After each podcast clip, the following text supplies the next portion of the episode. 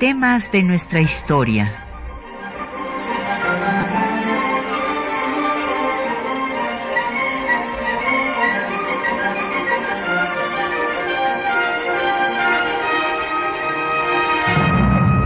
Un espacio que difunde el conocimiento del pasado para comprender nuestro presente. Programa a cargo de la maestra Patricia Galeana.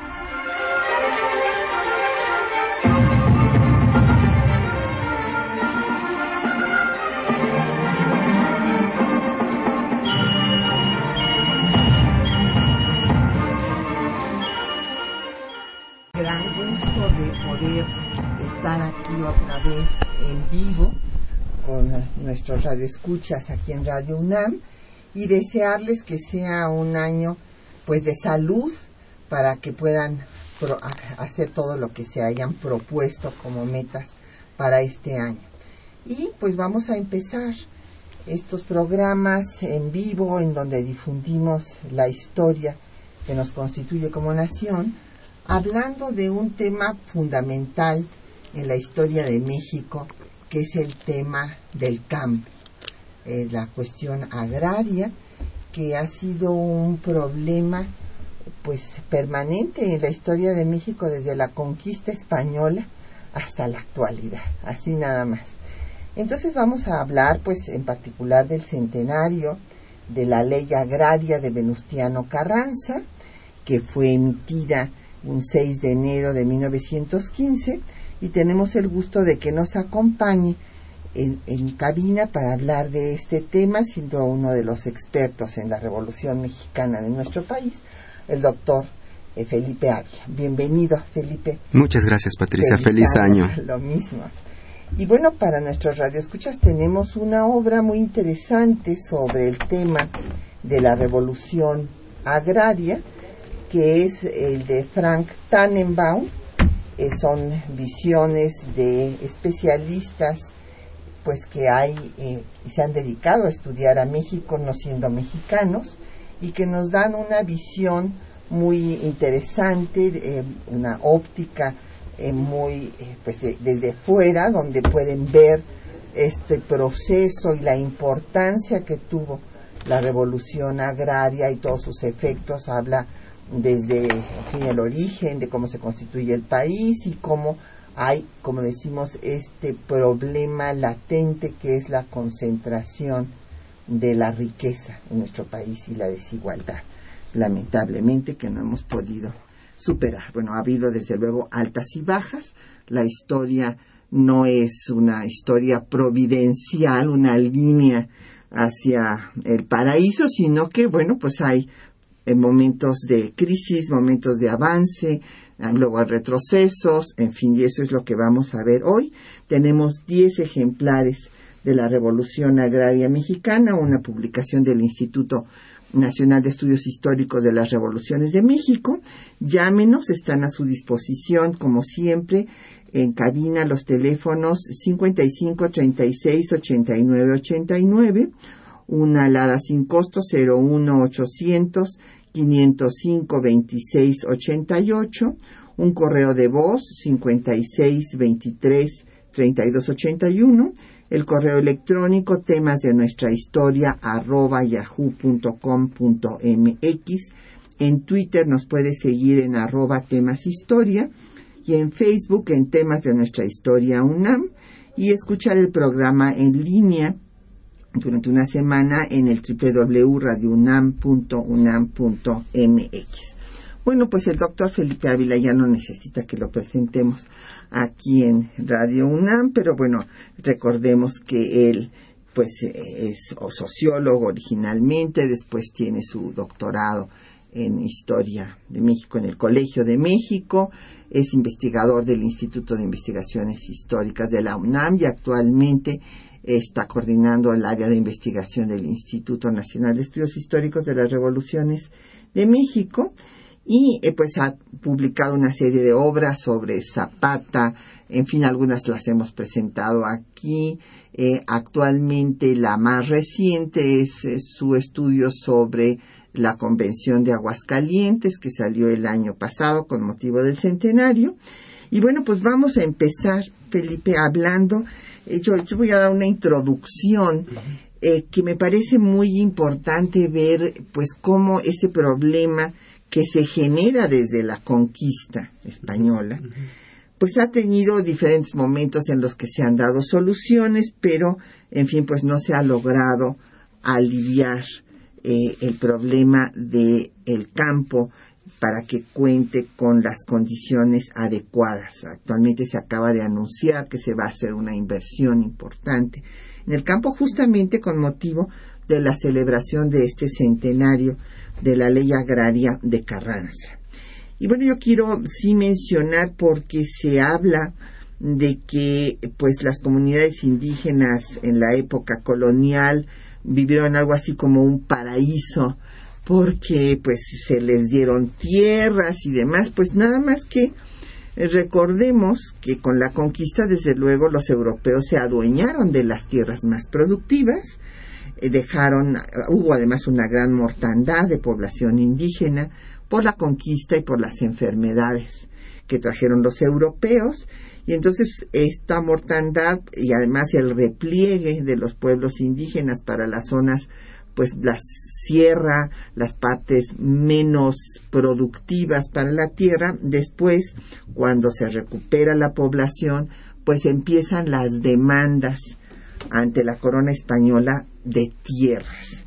Y la situación, a pesar de lo que digan nuestros colegas hispanófilos, pues resulta que Abad y nada menos, quien después va a excomulgar a Hidalgo, bueno, pues Abad y fue uno de los grandes críticos de la concentración de tierras que se dio en la Nueva España.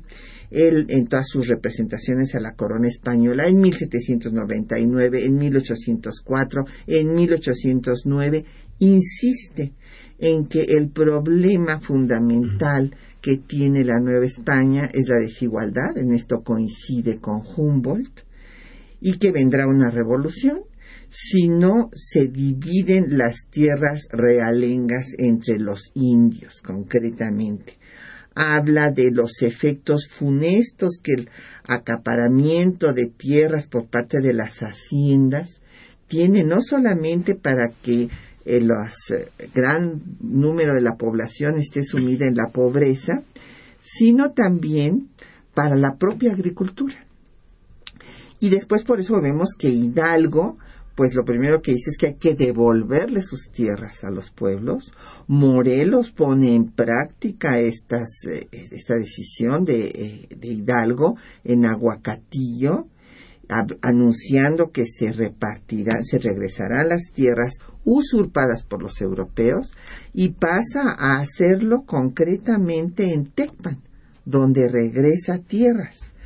Y bueno, pues después de esto se establece en 1812 por Morelos que las tierras que se dan a los pueblos no podrán arrendarse, son para los pueblos.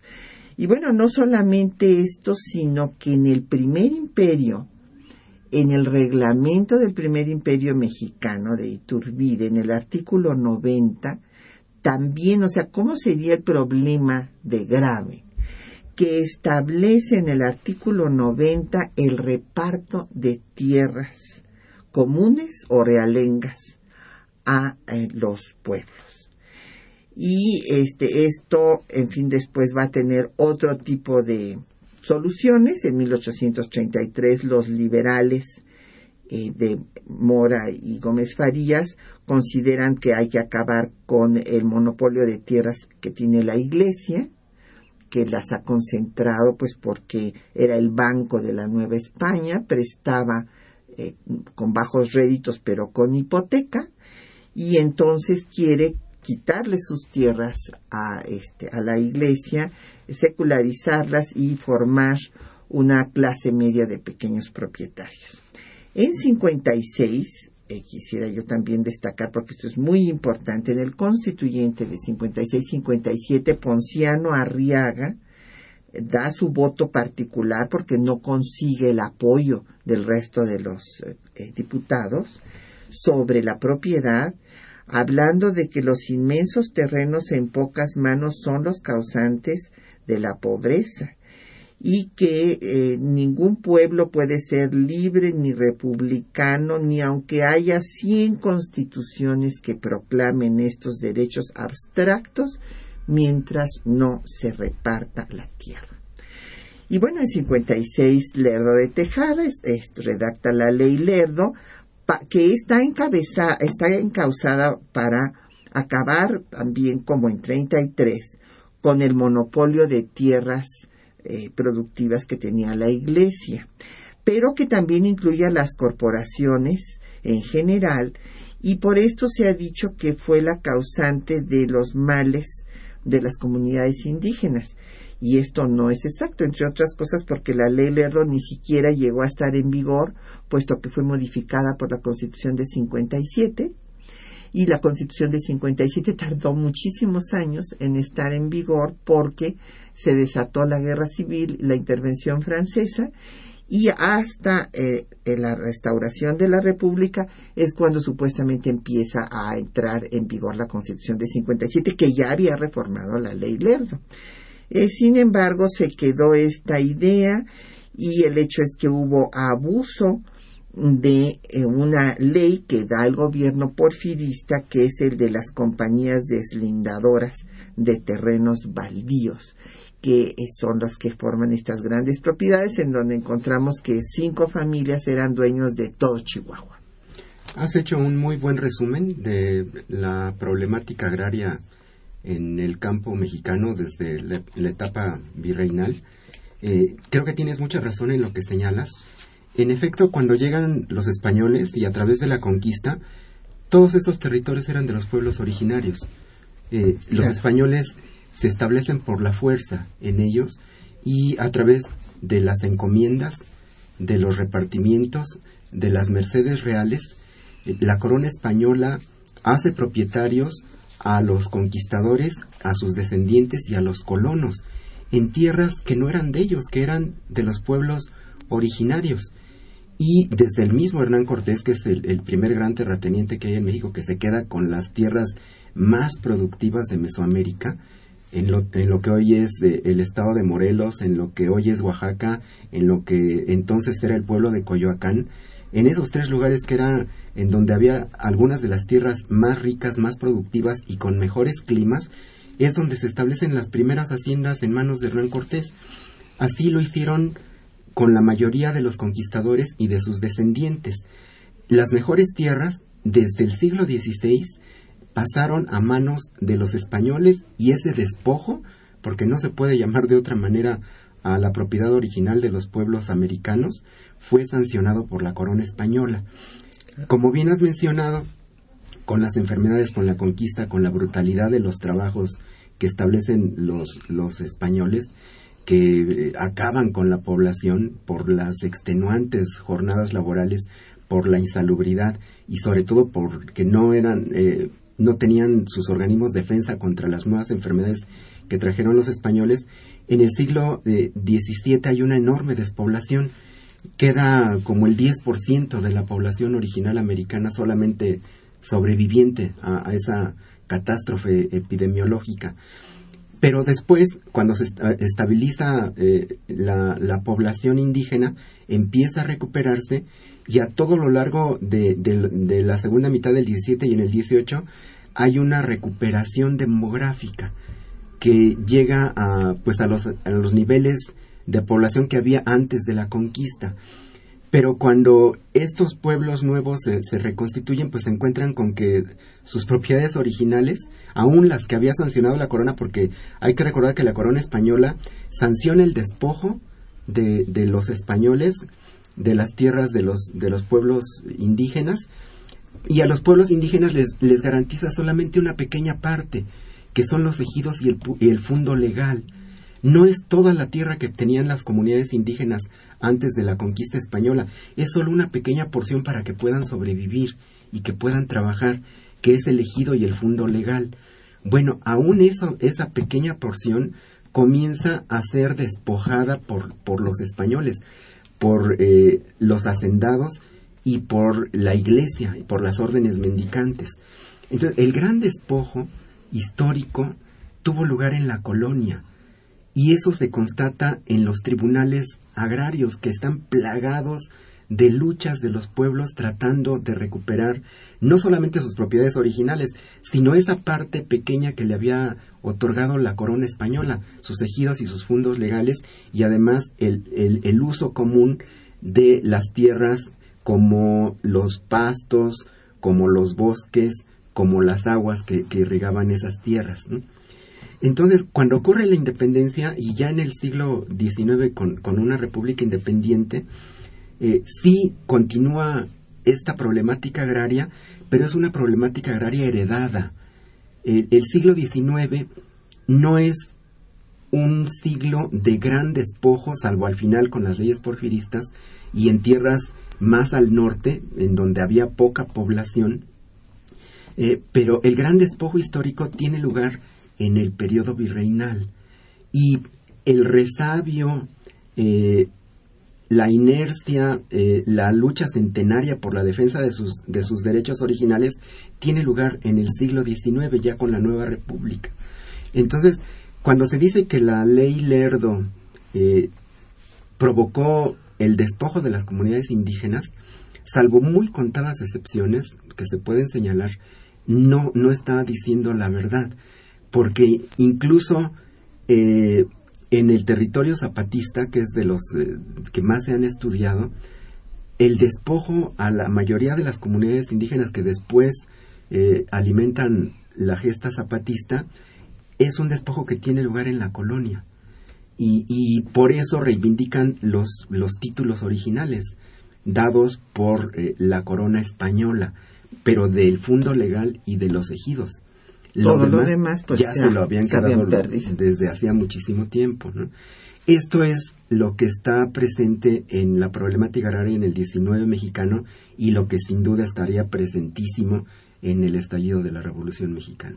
Así es. Y bueno, pues vamos a escuchar eh, música, vamos a escuchar el corrido agrarista interpretado por los trovadores tamaulipecos. Este corrido se compuso en 1929, bueno, fue grabado entonces y durante el cardenismo eh, se cantaba en las escuelas primarias y en las zonas agrarias, se cantó hasta eh, finales del siglo, inclusive se sigue cantando en las festividades de las organizaciones campesinas y eh, es muy interesante que pongamos atención a la letra. Corrido del agrarista, segunda parte.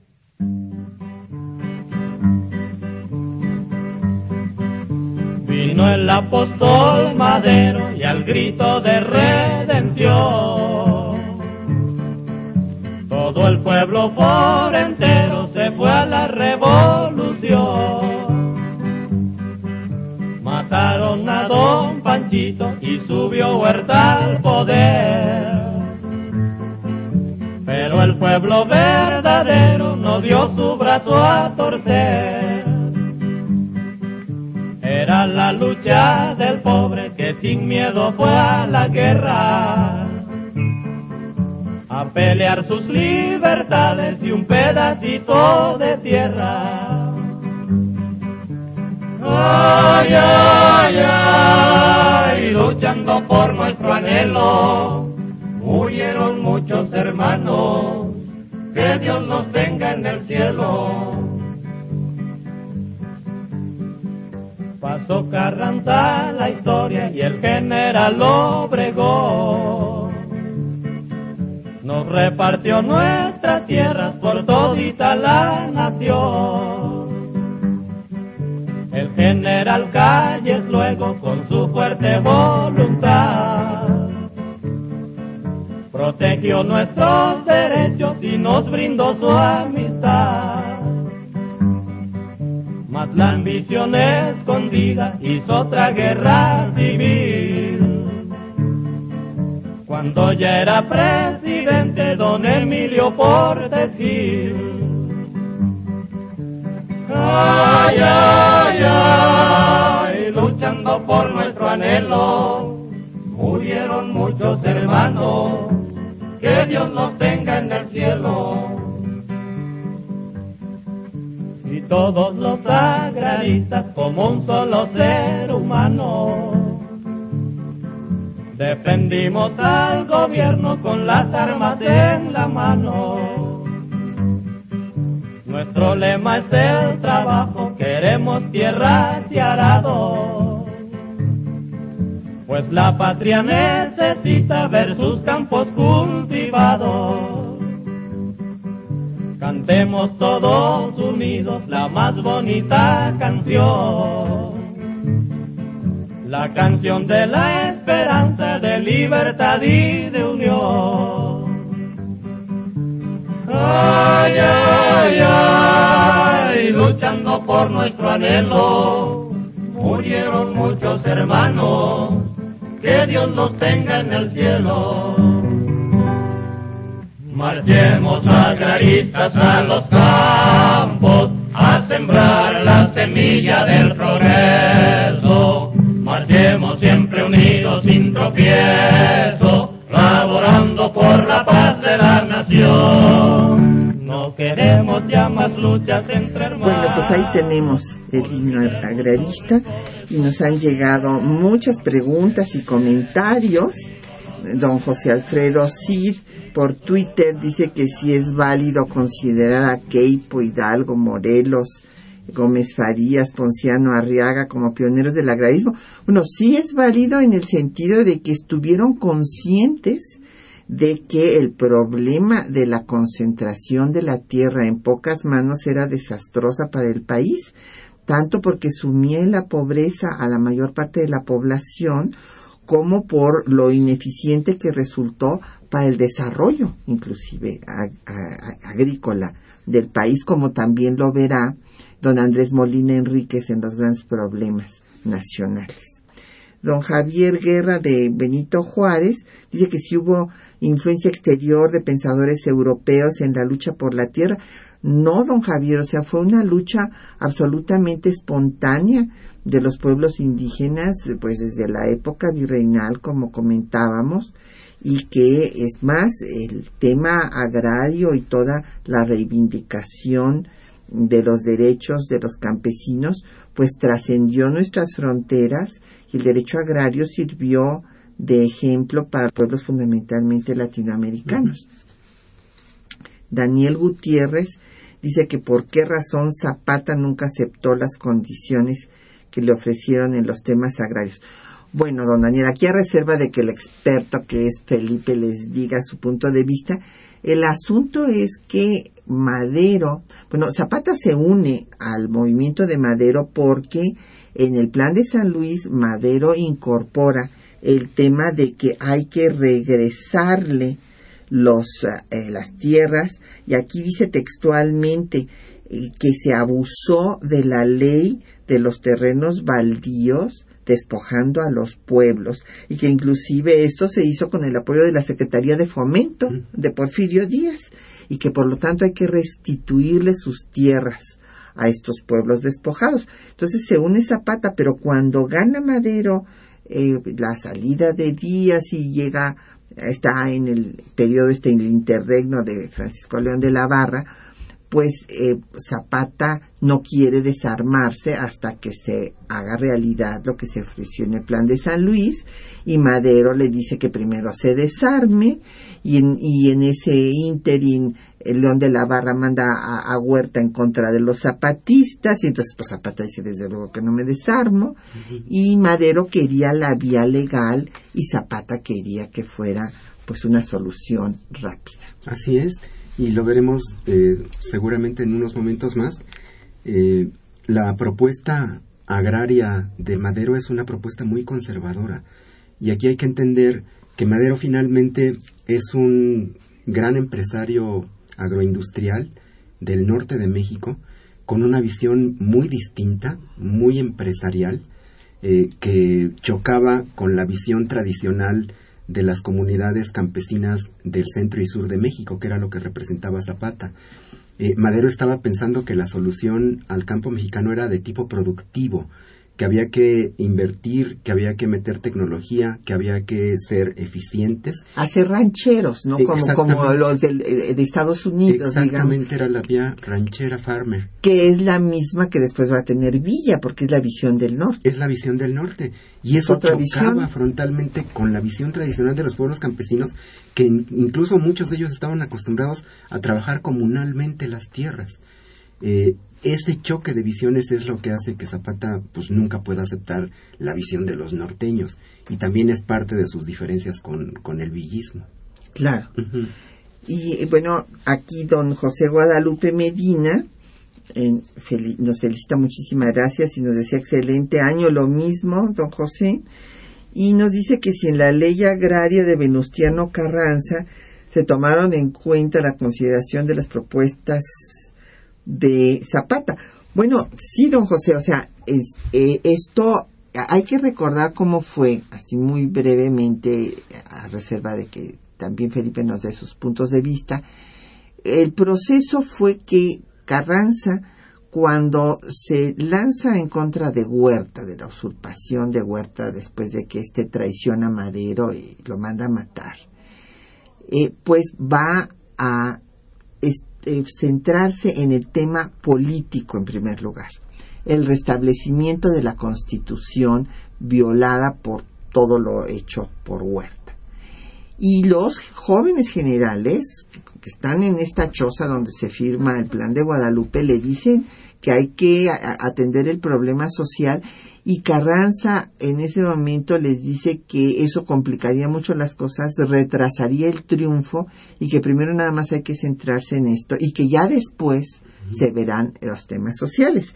Y así lo hace, porque hay que recordar que da un discurso sensacional en Hermosillo en septiembre de 1913, donde dice que no solo hay que repartir la tierra, sino buscar la igualdad. O sea, es un discurso sensacional, o sea, habla de que hay que desaparecer a los poderosos, que hay que removerlo todo, que hay que cambiar el sistema bancario, que, en fin, establecer pues el Banco Único del Estado, que hay que eh, promulgar las leyes, pero que estas leyes las van a hacer los propios campesinos y los obreros, nada menos.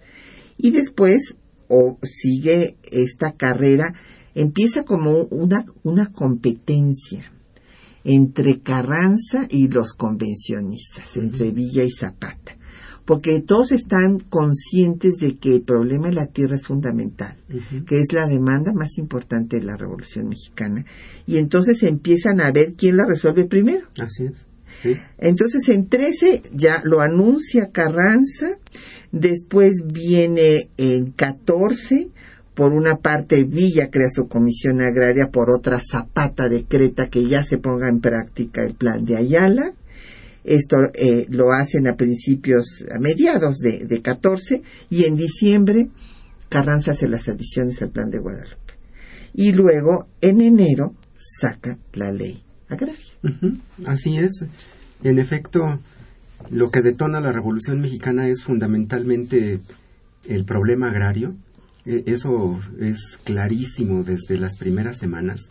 Eh, quienes secundan el llamado de Madero a las armas son fundamentalmente campesinos, peones, arrendatarios, rancheros, medieros, aparceros, eh, gente vinculada al sector rural y, también pueblos indígenas enteros. Es, es, es eh, sorprendente ver la enorme participación de los grupos agrarios en la revolución a la que convoca Madero y también en la medida en que es una revolución en buena medida espontánea, que, surge de los agravios, de los resentimientos y de esa memoria histórica que no ha terminado en los pueblos por eh, reivindicar sus posesiones originales, eh, se constituyen bandas armadas a lo largo y ancho del territorio nacional y muy pronto comienzan a hacer efectivas sus demandas. Eh, detrás del artículo tercero del Plan de San Luis, como ya lo ha señalado, se levantan las comunidades campesinas y algunas en las zonas en donde se radicaliza más este proceso comienzan a atacar a las haciendas y hay quemas de cañaverales, de cosechas, destrucción de haciendas, pero también ajusticiamientos de capataces y de algunos administradores y dueños de las haciendas, lo, que muestra eh, pues eh, timiento y, la eh, justicia que, demandaban y que estaban haciendo por su propia mano eh, en la ola de la revolución. hay una enorme afectación de las haciendas en las zonas en donde estaba más agudizado el, enfrentamiento contra, contra las comunidades campesinas, como es el caso de Puebla, de Morelos, que después va a ser la zona zapatista, pero también en La Laguna, por ejemplo, en Durango, hay pueblos indígenas eh, encabezados por Calixto Contreras y por Severino Ceniceros, eh, en donde hay pueblos Ocuila, detrás de la rebelión maderista, que hacen lo mismo que los zapatistas en Morelos y en Puebla atacan a las haciendas, ajustician a los, a los administradores, a los dueños de las haciendas que pueden y comienzan a, presionar para que la revolución que encabeza Madero resuelva efectivamente lo que ha prometido en el plan de San Luis. Eh, Zapata es el que tiene más claro este problema y es el único que formula una propuesta alternativa cuando se da el pacto de Ciudad Juárez, que le pone fin a la revolución y al antiguo régimen porfirista, eh, que Madero acepta establecer un régimen de transición, en el pacto de Ciudad Juárez se establece el desarme de los grupos revolucionarios. Bueno, la mayoría de los grupos revolucionarios levantados en armas las entregan en, en junio y julio de 1911. El único núcleo revolucionario que se resiste a entregarlas incondicionalmente es el de Zapata por eso es que es el más precoz en términos de agrarismo. Es el que primero formula que se cumpla el plan de San Luis, que se entregue la, tierra a los pueblos y que se establezca un gobierno revolucionario que garantice esa recuperación de las tierras de los pueblos. Por eso se ve el conflicto que tú también ya has comentado entre Madero y Zapata en el verano de 1911 porque Madero, que tiene eh, en esos momentos ya la visión de Estado, eh, de, imponer el orden, imponer la, estabilidad, del funcionamiento de las instituciones, exige el desarme de los zapatistas y los zapatistas le dicen, bueno, sí, entregamos las armas, pero garantícenos antes las tierras, y un gobierno revolucionario que nos cumpla no que regresen los de siempre. Sí. Pues vamos a escuchar eh, la cápsula que les hemos preparado, eh, donde van a oír eh, directamente lo que contenía la ley revolucionaria expedida por Venustiano Carranza el 6 de enero hace 100 años.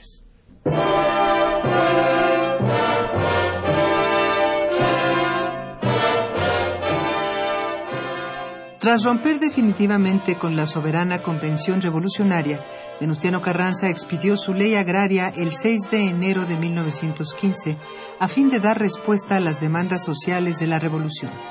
Escuchemos su manifiesto justificativo. Considerando que una de las causas más generales del malestar y descontento ha sido el despojo de los terrenos de propiedad comunal o de repartimiento, y que a pretexto de cumplir con la ley de 25 de junio de 1856 y demás disposiciones que ordenaron el fraccionamiento y reducción a propiedad privada de aquellas tierras, quedaron en poder de unos cuantos especuladores. Que en el mismo caso se encuentran las llamadas congregaciones o rancherías, que tuvieron origen en alguna familia o familias que poseían en común extensiones más o menos grandes de terreno, las cuales siguieron conservándose indivisos por varias generaciones o bien en cierto número de habitantes, para adquirir y disfrutar mancomunadamente aguas, tierras y montes, siguiendo la antigua y general costumbre de los pueblos indígenas?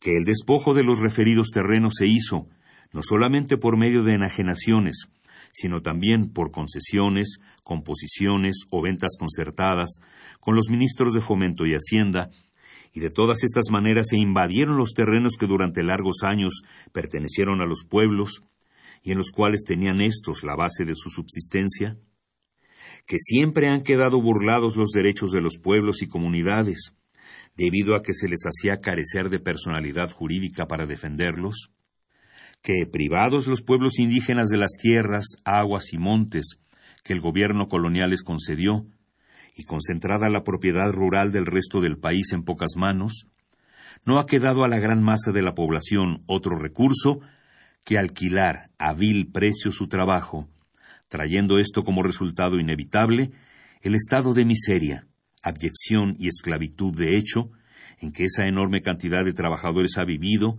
y vive todavía. Que es palpable la necesidad de volver a los pueblos los terrenos de que han sido despojados, como un acto de elemental justicia y como la única forma efectiva de asegurar la paz y de promover el bienestar y mejoramiento de nuestras clases pobres? Que es necesario que se faculte a las autoridades para que den tierras suficientes a los pueblos que carecen de ellas, realizando de esta manera uno de los grandes principios inscritos en el programa de la Revolución, y estableciendo una de las primeras bases sobre que debe apoyarse la reorganización del país? A continuación, les presentamos los artículos más importantes de la Ley Agraria de 1915. Artículo primero. Se declaran nulas, primero, todas las enajenaciones de tierras, aguas y montes pertenecientes a los pueblos, rancherías, congregaciones o comunidades, hechas por los jefes políticos, gobernadores de los estados o cualquiera otra autoridad local, en contravención a lo dispuesto en la ley de 25 de junio de 1856 y demás leyes.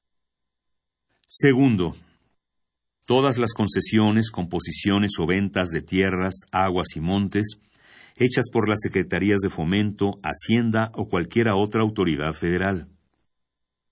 Tercero, todas las diligencias de apeo o deslinde practicadas, con los cuales se hayan invadido y ocupado ilegalmente tierras, aguas y montes de los ejidos, terrenos de repartimiento o de cualquiera otra clase, pertenecientes a los pueblos, rancherías, congregaciones o comunidades. Artículo segundo. La división o reparto que se hubiere hecho legítimamente entre vecinos de un pueblo, ranchería, congregación o comunidad, y en la que haya habido algún vicio, solamente podrá ser nulificada cuando así lo soliciten las dos terceras partes de aquellos vecinos. Artículo tercero. Los pueblos que carezcan de ejidos o que no pudieren lograr su restitución por falta de títulos o porque legalmente hubieren sido enajenados, podrán obtener terreno suficiente conforme a las necesidades de su población. Artículo cuarto. Para los efectos de esta ley se crearán, primero, una Comisión Nacional Agraria. Segundo, una Comisión Local Agraria. Artículo undécimo. Una ley reglamentaria determinará la condición en que han de quedar los terrenos que se devuelvan o se adjudiquen a los pueblos, y la manera y ocasión de dividirlos entre los vecinos, quienes, entre tanto, los disfrutarán en común. Transitorio. Esta ley comenzará a regir desde la fecha de su publicación. Mientras no concluya la actual guerra civil, las autoridades militares harán publicar y pregonar la presente ley en cada una de las plazas o lugares que fueren ocupando. Veracruz, enero 6 de 1915. Venustiano Carranza al ciudadano ingeniero don Pastor Rué, subsecretario encargado del despacho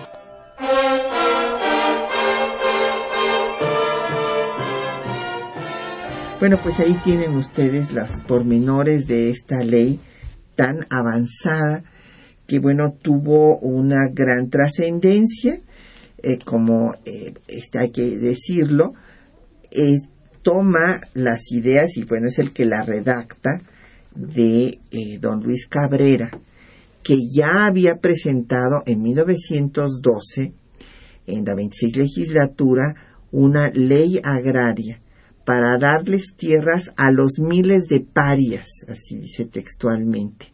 Y a él además cambia, y aquí viene esta eh, respuesta junto con un comentario que nos, que nos hacía, eh, déjenme encontrarlo, bueno, don Jesús Ríos nos habla de otro tema, que es el tema de los pueblos, las comunidades negras en nuestro país, pero doña Elizabeth Bisuet y creo que fue doña Hilda San Román que nos hablaba, a ver, permítanme que se me perdieron aquí las, eh, sí, eh, don David Sosomoc.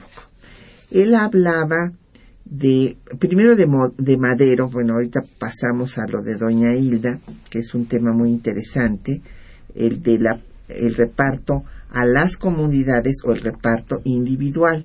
Pero bueno, primero decir de don, a don David Sosomo que dice que si Madero fue muy tibio, bueno, lo que pasa es que él quería hacerlo todo por la vía legal. Mm, y bueno, en cierta forma, Felipe, creo que tú sí consideras que fue tibia la propuesta de Madero. Era tibia para las demandas de la mayoría de, de los pueblos campesinos y las comunidades indígenas. Eh, porque, como lo comentábamos hace un momento, la visión de Madero era la, la visión de los empresarios agrícolas del norte de los rancheros, querían hacer una clase media rural, productiva, eficiente, y no comprendían, no alcanzaban a ver y a entender lo que representa. Mucho más comunitaria, eh, mucho más vinculada a una eh, organización de los pueblos desde abajo, eh, una, una, democracia mucho más directa con autoridades tradicionales como todavía lo seguimos observando en, buena parte del, del sur sureste de México, en, Guerrero, en Oaxaca, en Puebla. Las comunidades campesinas no han abandonado estas formas de vida comunitaria. comunitaria. Exacto.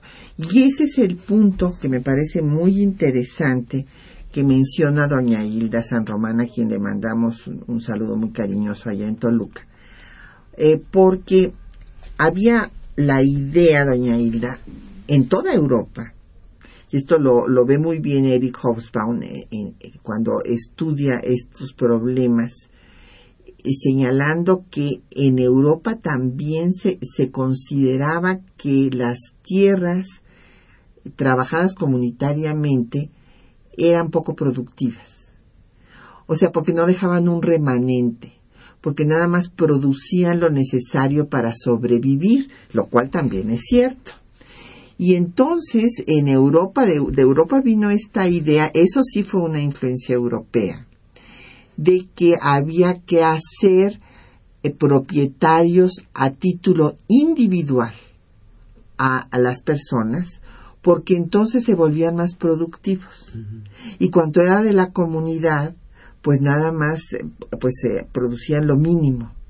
Y esto no ayudaba en conjunto al desarrollo económico del país. Esta es la idea, por ejemplo, que van a tener como Mora y como eh, Miguel Herdo de Tejada.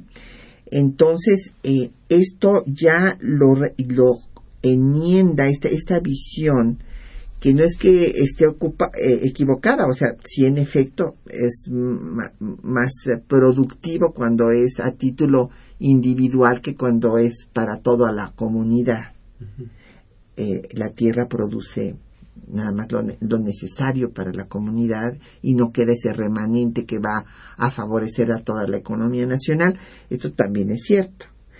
Pero el asunto es que no había que ver que la realidad europea era diferente de la realidad pues aquí en México de con una raíz indígena mayoritaria de, la población y entonces don Luis Cabrera ya lo señala en su voto particular eh, de, para la ley agraria que otra vez como Ponción Arriaga pues no tiene apoyo Inclusive el propio Madero considera que es muy peligroso lo que quiere hacer Luis Cabrera, porque Luis Cabrera dice que no, que hay que dar la tierra para acabar con los miles de parias, pero no el reparto individual. Esto es muy interesante, es un cambio muy importante, porque él ya dice debe de repartirse a los grupos sociales y la tierra debe ser propiedad estatal para poder restituir los ejidos. Así es. Eh, la revolución pone al día estas viejas discusiones y estas añejas demandas de las comunidades campesinas mexicanas eh, y desde el maderismo, el interinato, el gobierno de Madero existe toda esta polémica de qué hacer con esa que a todas luces es la principal demanda agraria de la revolución, que es la recuperación de las tierras y la dotación para los miles de pueblos que no las tienen. Eh, esto está eh, en el seno del maderismo eh, discutiéndose acaloradamente.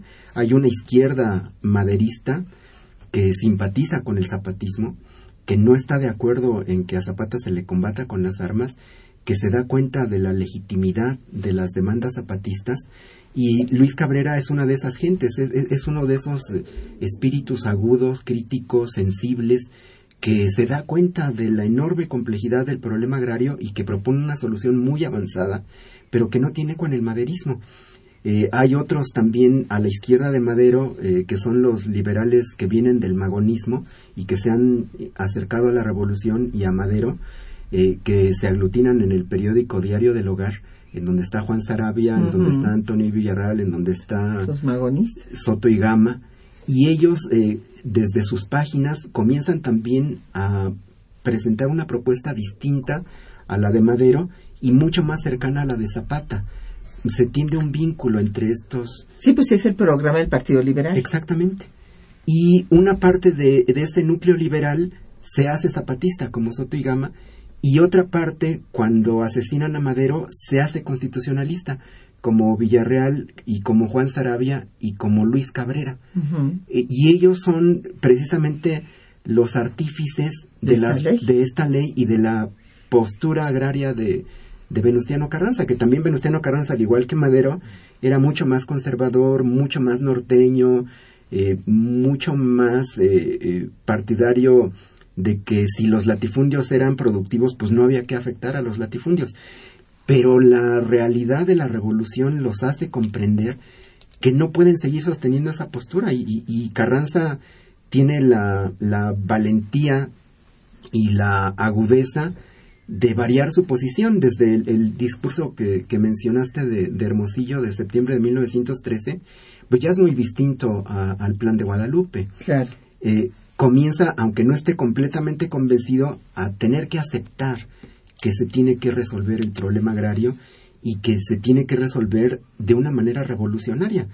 Y la ley agraria del 6 de enero es una salida revolucionaria eh, que tiene un enorme impacto en la guerra civil que está a punto de comenzar contra, contra Villa y Zapata en 1915 cierra filas y presenta al constitucionalismo como una Dalí de la causa agraria que era eh, un, un, eh, un, factor que no tenía. Parecía muy conservador el constitucionalismo, muy moderado, muy contrario a, las reformas sociales y sin embargo desde las ediciones al Plan de Guadalupe y con las leyes de 1915 como la de la agraria del 6 de enero, cambia la faceta del constitucionalismo y se, se abroga una, una representatividad y una legitimidad que no tenía y atrae a muchos grupos campesinos y obreros y eso contribuye a que pueda derrotar a Villa y a Zapata. Exactamente, al triunfo del constitucionalismo. Y bueno, es que hay que recordar que en la ley agraria se dice que eh, se, van a se van a dar tierras a los pueblos que hayan tenido o no ejidos, a, los que las necesiten y que se va a expropiar tierras. O sea, ya es una, una ley profundamente revolucionaria y redactada por don Luis Cabrera, precisamente. Vamos a escuchar otra eh, música eh, también agrarista. Vamos ahora a escuchar El Barzón, interpretada por Rodolfo Coronel.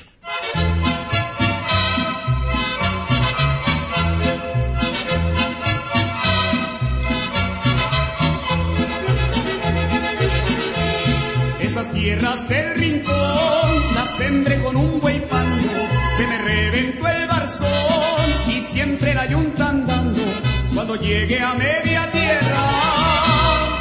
El arado iba enterrado, se enterró hasta la pelera, el timón se deshojó, el barzón se iba trozando, el yugo se iba pandeando, el sembrador me iba hablando, yo le dije al sembrador, no me hablé cuando ande arando, se me reventó el barzón y siempre la yunta andando.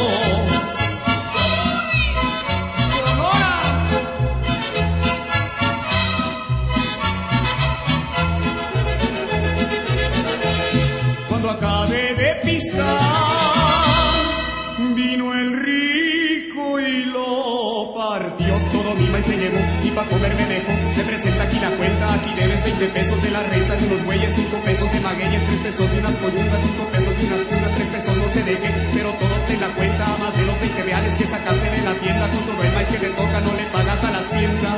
Ahora vete a trabajar, pa' que sigas abonando, lo más me quedé pensando, haciendo un cigarro de hoja, que patrón tan sinvergüenza todo mima y se llevó para Bueno, pues aquí que quisiéramos seguir oyendo el vaso, la verdad.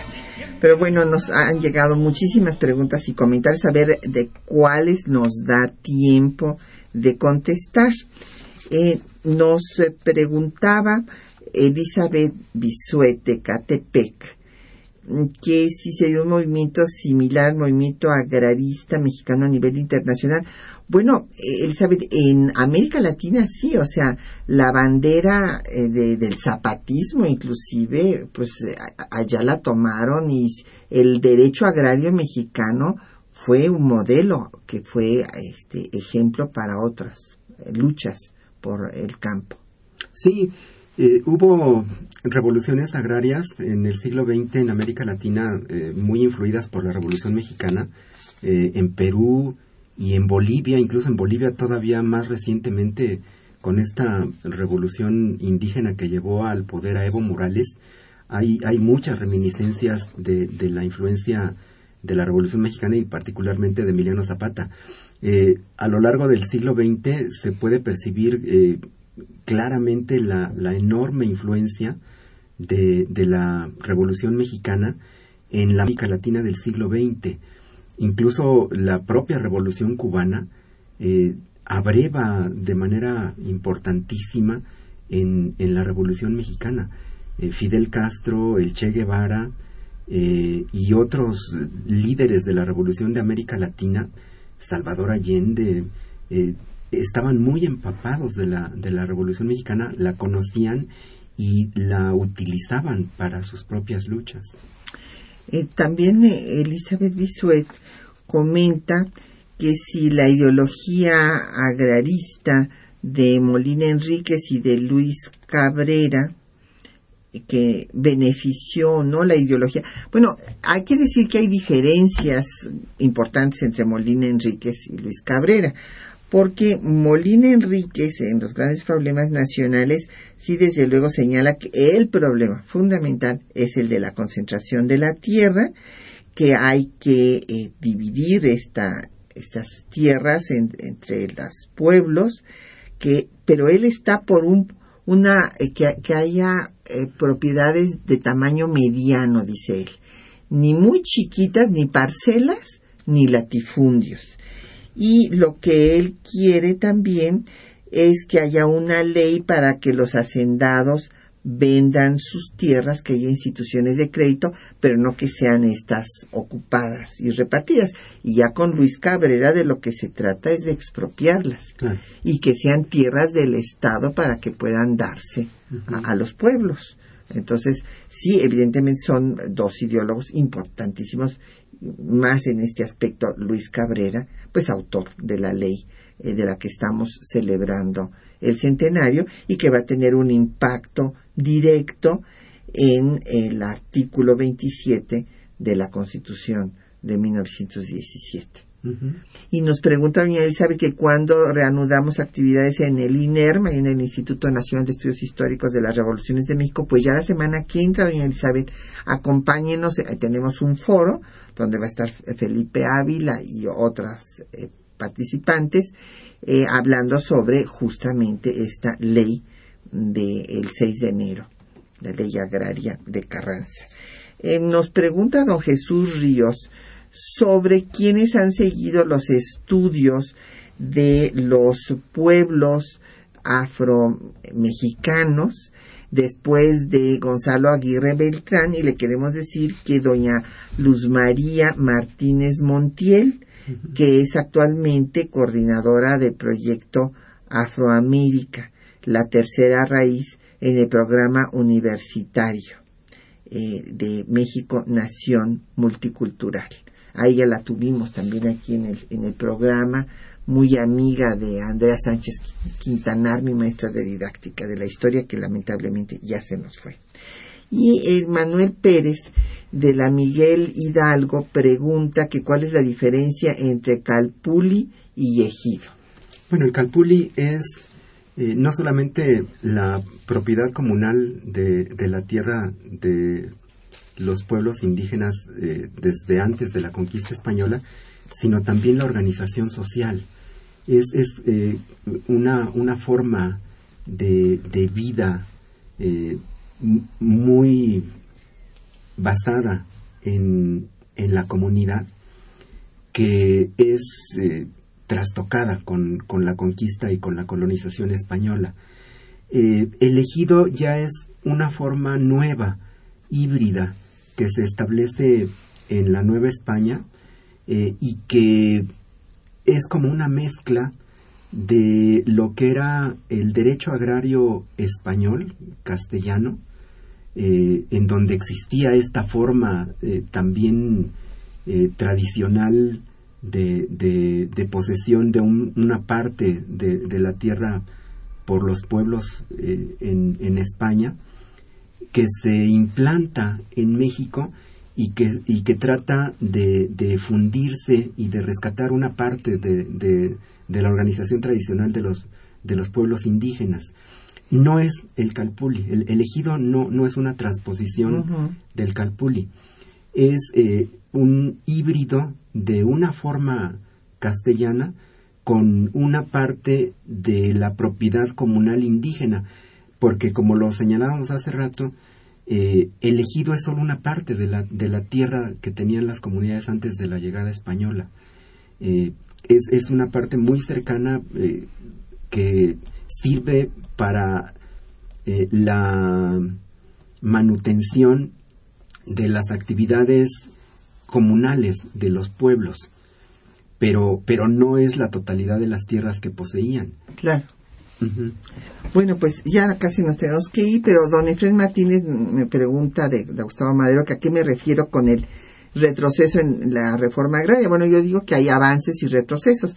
En fin, esto depende si todavía no hemos resuelto el problema de la pobreza en el campo hasta la fecha y se hicieron cambios, por ejemplo, al artículo 27 constitucional en el gobierno de Salinas de Gortari y ya eh, los pueblos pueden, podían enajenar sus tierras, cosa que habían eh, señalado desde Morelos hasta Cabrera que no debería de hacerse. Entonces, pues estos son cambios importantes.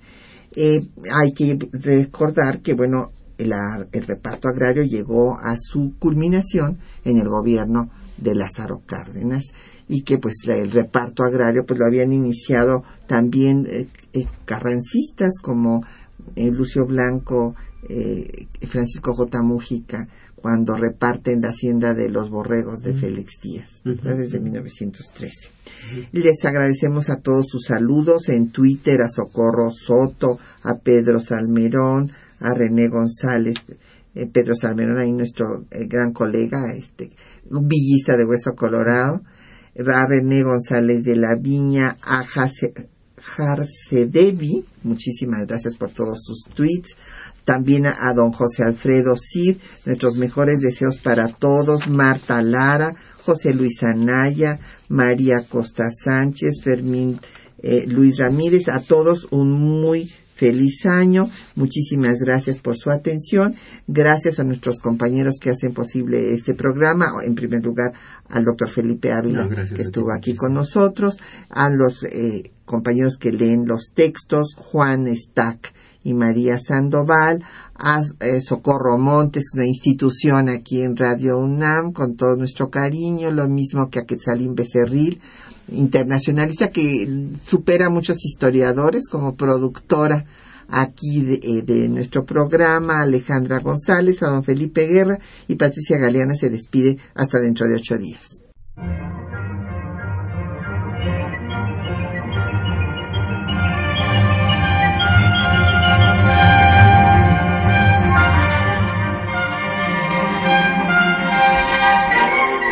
Temas de nuestra historia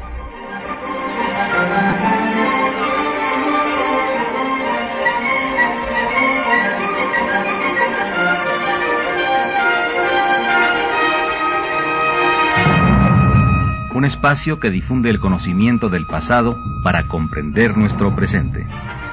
Programa a cargo de la maestra Patricia Galeana.